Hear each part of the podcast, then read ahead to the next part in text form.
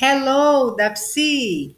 Aqui quem fala é André Elisa Porfírio Silva, sou psicóloga, sou pedagoga, psicopedagoga, tenho algumas especializações, mas esse é o meu primeiro podcast. E esse primeiro podcast vai tratar do assunto autossabotagem, um caminho de prejuízos individuais e coletivos. Será que você tem se autossabotado?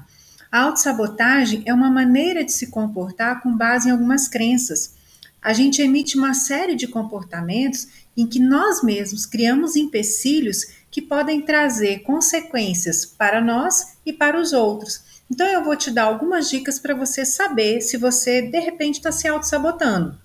Você já perdeu oportunidades por medo? Você já procrastinou? Ou seja, adiou coisas que você tinha tempo hábil para fazer e você ficou enrolando, enrolando, e quando você viu, estava no último minuto do segundo tempo e você ficou lá louco ou louca tentando terminar aquilo que você já podia ter feito.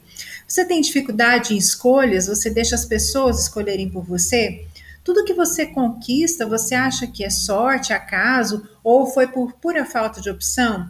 Você já se viu fazendo esse movimento de dizer assim: ah, não, eu só passei naquele vestibular porque naquele ano foi fácil, ou coisas do tipo, né? Algum cargo que você almejava e aí no dia da entrevista você simplesmente perdeu a hora.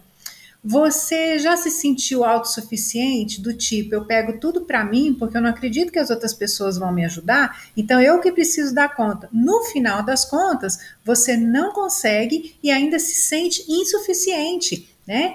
É, você já passou pela situação de deixar as suas necessidades e atender a necessidade dos outros, né? E você sempre para depois? Você já pensou num projeto bacana e aí você nem começou ele por medo dele não dar certo?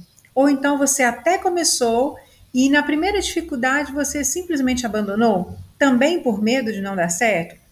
Você deixa a decisão da sua vida ou decisões na mão de outras pessoas?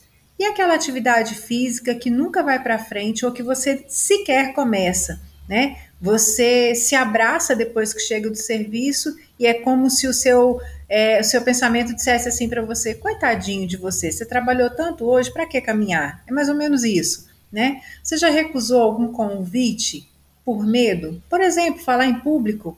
Você já escondeu aí dentro do seu coração, da sua mente, uma ideia bacana por simples medo de ser criticado? E será que você sabota o outro? Como é que a gente faz esse movimento de sabotar o outro? Eu privo o outro de conhecer quem eu sou, eu gero no outro, às vezes, ansiedade porque eu não faço as coisas no tempo que é para fazer e o outro fica me esperando. Então, eu fico ansioso e ainda gero ansiedade no outro. E eu deixo também de ser inspiração para as outras pessoas. E aí, será que você se auto-sabota? Você já ouviu falar na síndrome do impostor? Aquela sensação de que a qualquer momento as pessoas vão descobrir que você é uma farsa? Meu Deus, eu não sou tudo isso que eles acham que eu sou, mesmo muitas vezes ocupando lugares importantes na empresa que você trabalha ou nas comunidades que você frequenta na escola, na faculdade, não importa onde você estiver, né? Você às vezes acha que pode ser realmente uma farsa. E aí, você tem se auto-sabotado?